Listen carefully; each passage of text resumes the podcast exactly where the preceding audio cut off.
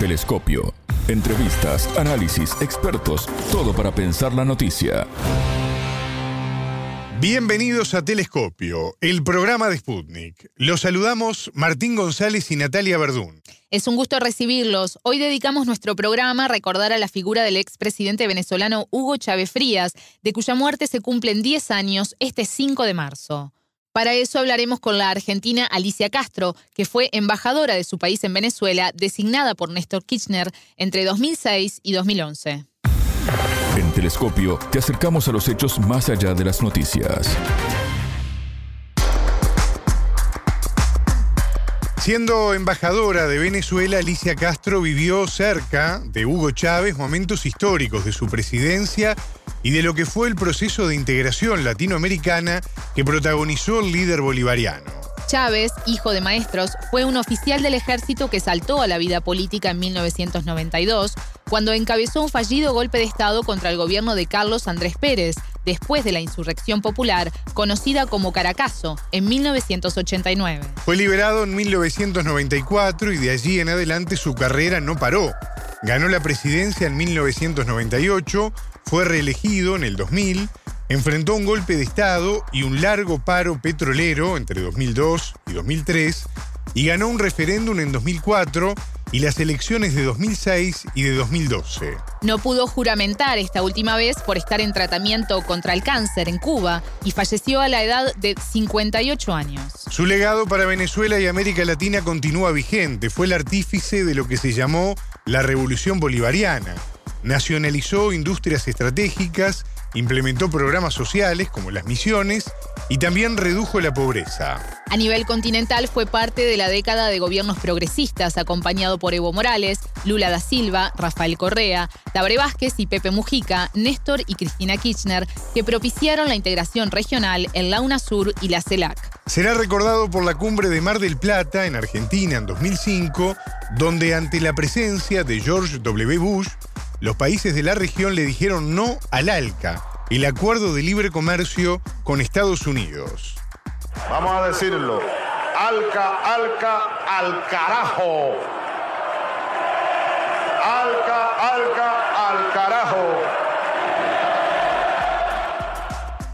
Compartimos la entrevista que la periodista Patricia Lee le realizó a la ex embajadora argentina en Venezuela, Alicia Castro. La entrevistada. Alicia Castro, ex embajadora argentina en Venezuela y ex embajadora argentina en el Reino Unido. Es un gusto saludarte para Telescopio. Muchísimo gusto, buenos días.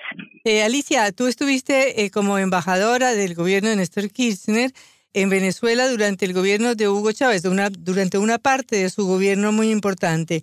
Estos fueron años trascendentales en América Latina, con los países gobernados por gobiernos eh, progresistas que marcaron un cambio en el continente. Y Hugo Chávez fue sin lugar a duda uno de los líderes de ese proceso de cambio. ¿Qué nos puedes decir a 10 años de su muerte de los logros de ese periodo y específicamente de Chávez?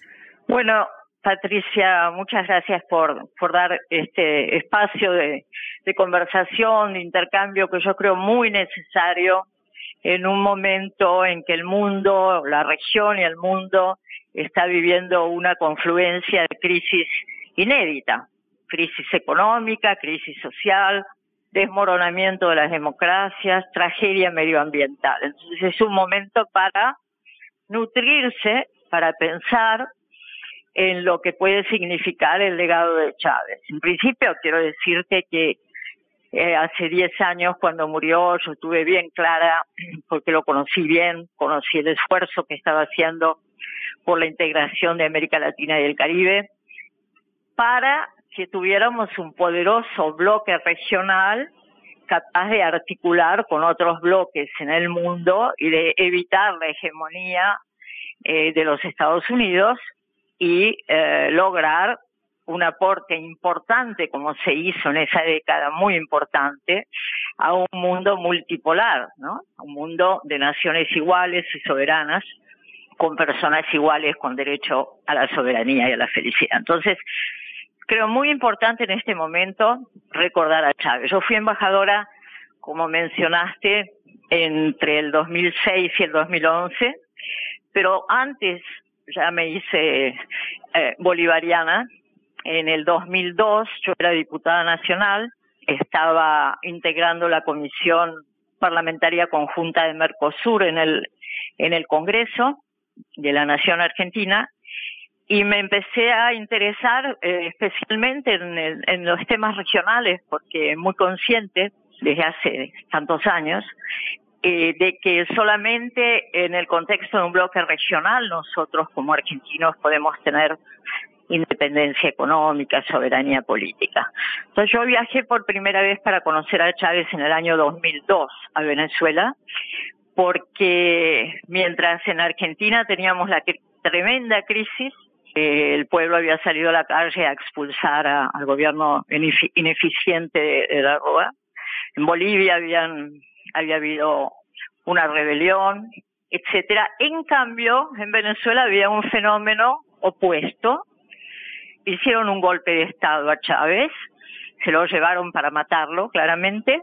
Pusieron un títere, los Estados Unidos puso un títere de presidente, que inmediatamente disolvió el Congreso, etcétera, y se lo llevaron para matarlo. Y el pueblo, en un gesto inédito de movilización popular, salió a la calle a rescatar a su presidente, a su proceso, a su revolución. A veces desde Argentina se hacía difícil de comprender el fenómeno Chávez porque es militar, era militar, y nosotros tenemos la imagen de los años de la dictadura militar muy marcados. Entonces, eso a veces hacía ruido en la comprensión que pudieran tener los argentinos sobre el fenómeno Chávez. Así que yo por mi parte decidí ir personalmente a, a encontrarlo, a conocer la revolución bolivariana y me encontré con este fenómeno extraordinario de un estadista, de un líder que tenía la decisión tomada de reconstruir un bloque en América Latina y el Caribe que estaba pendiente de construcción desde hacía ni más ni menos que 200 años. Y bueno, ¿y cómo, cómo fue ese hito, ese proceso de integración que tuvo, digamos, uno de sus puntos culminantes, la cumbre de Mar del Plata de 2005, en que Chávez dijo su frase famosa de Alca al carajo? Bueno, es, es muy oportuno que lo menciones, porque en la cumbre de las Américas en el 2002, en Canadá, el único presidente latinoamericano que estuvo en contra del ALCA fue Hugo Chávez. Ese es un dato muy clave. Muy clave para qué?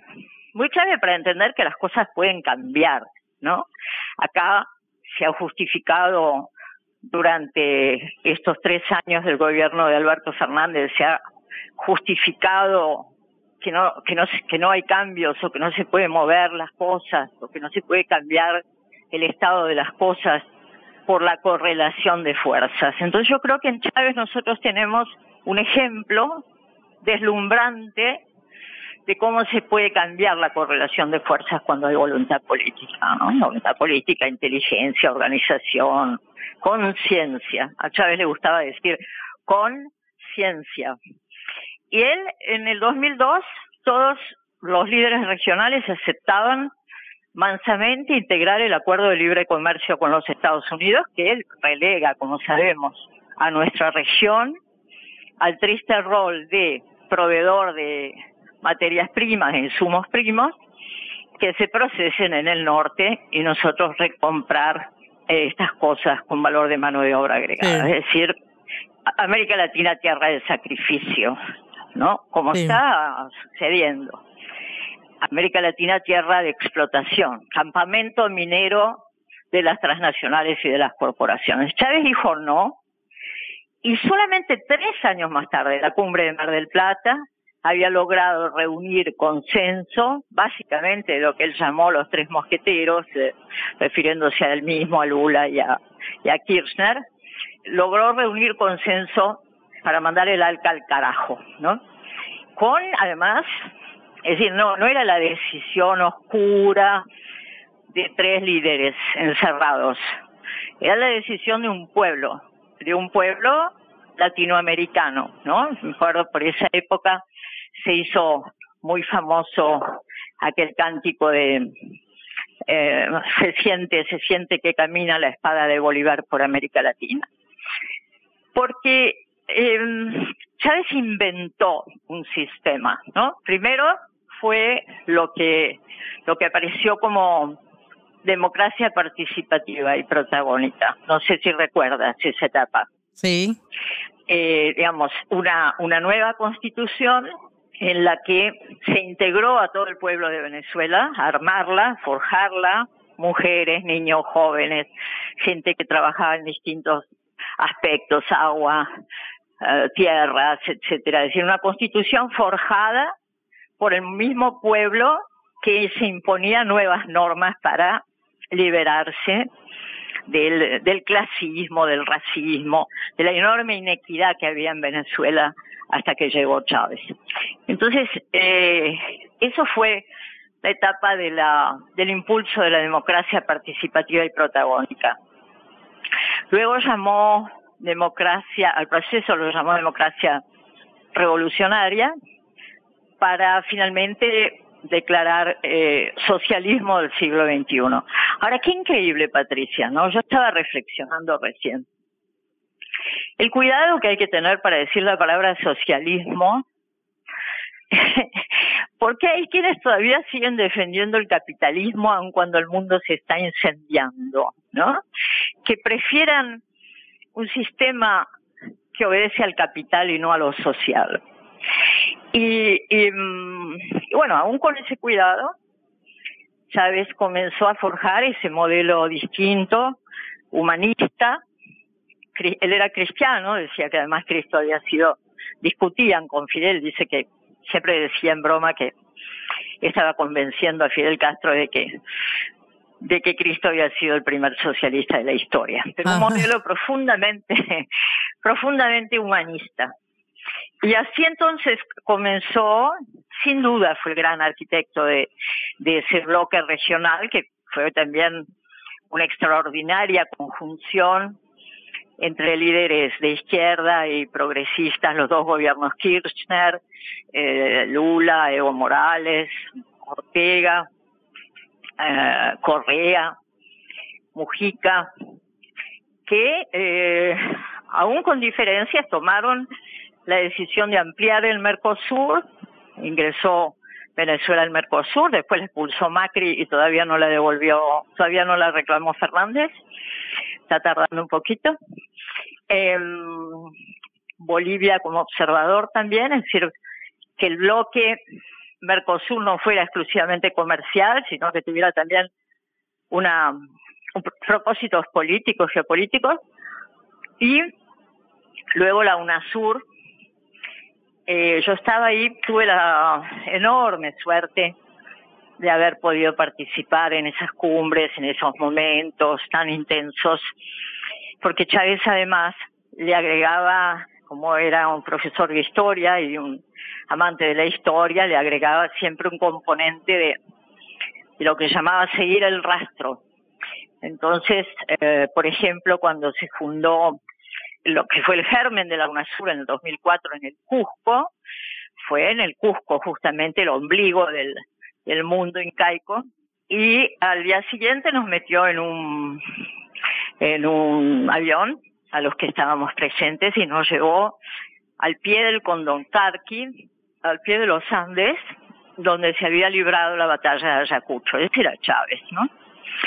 Donde se libró la batalla de Ayacucho. Y ahí estábamos bajo una lluvia fina, recordando esa increíble gesta y vuelvo a la cuestión de la correlación de fuerzas, cuando no hay coraje que se exhibe como una excusa, en el recuerdo de aquella batalla extraordinaria donde Sucre, que tenía 22 años, cabalgaba por entre los distintos ejércitos, entre otros los granaderos argentinos que ya estaban hacía cinco años fuera de la patria, con pulgas, sin zapatos, peleando en una en un gran en un gran ejército latinoamericano, pero nosotros éramos 3000 y los realistas eran 10000 y les ganamos la batalla. O sea, se puede. Qué extraordinario ejemplo. Entonces eso yo creo que son grandes ejemplos y momentos únicos que lo inspiraban después a, seguir creciendo. Después se forjó la UNASUR con una extraordinaria institucionalidad supranacional, porque tenía, y digo tenía porque todo eso está en los papeles, están los papeles, ¿no? Sí.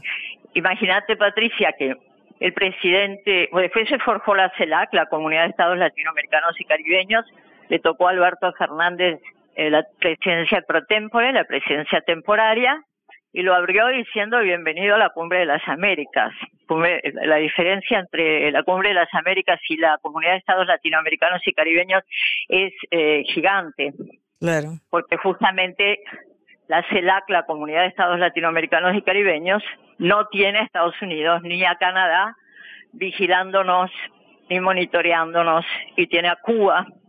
Adentro son 33 países con 600 millones de habitantes que a condición de organizar el comercio y el intercambio de tecnología y ciencia, podríamos tener bienestar, paz, progreso para toda la región. Entonces, esa construcción se la debemos, por supuesto, al conjunto de estos líderes y lideresas que hemos mencionado, entre ellas Cristina, pero yo no tengo, porque lo he visto tan de cerca, no tengo duda de que el gran arquitecto de esa unidad latinoamericano, latinoamericana y caribeña ha sido el comandante Chávez. Por eso su muerte representa una tragedia para América Latina, es la gran tragedia de América Latina. Nosotros teníamos una voz. Recordemos que hablaba, no sé, Putin, por poner un ejemplo, Chávez respondía por América Latina y el Caribe. Era un líder que además tuvo una gran influencia en Asia, una gran influencia en África. Eh, viajaba mucho, hizo muchos esfuerzos eh, personales, sobre todo la última etapa que tenía, estaba tan enfermo, hizo muchos esfuerzos personales por consolidar un bloque antiimperialista a nivel mundial. Claro, fue una figura que trascendió América Latina. Eh, es decir, no solamente trascendió a Venezuela, no solamente trascendió el mundo bolivariano, por decirlo así, los que somos de la, de la patria de Bolívar, sino que trascendió también al mundo. En ese sentido, yo quisiera que me hagas un recuerdo más personal de Chávez. ¿Cómo era? Vos, tú mencionabas ahora que era un estadista, es decir, era una persona que conocía muchísima historia. Me mencionaste la historia de la batalla de Ayacucho. ¿Cómo, ¿Cómo lo veías en ese, en ese rol de, de gran estadista, de gran hombre público?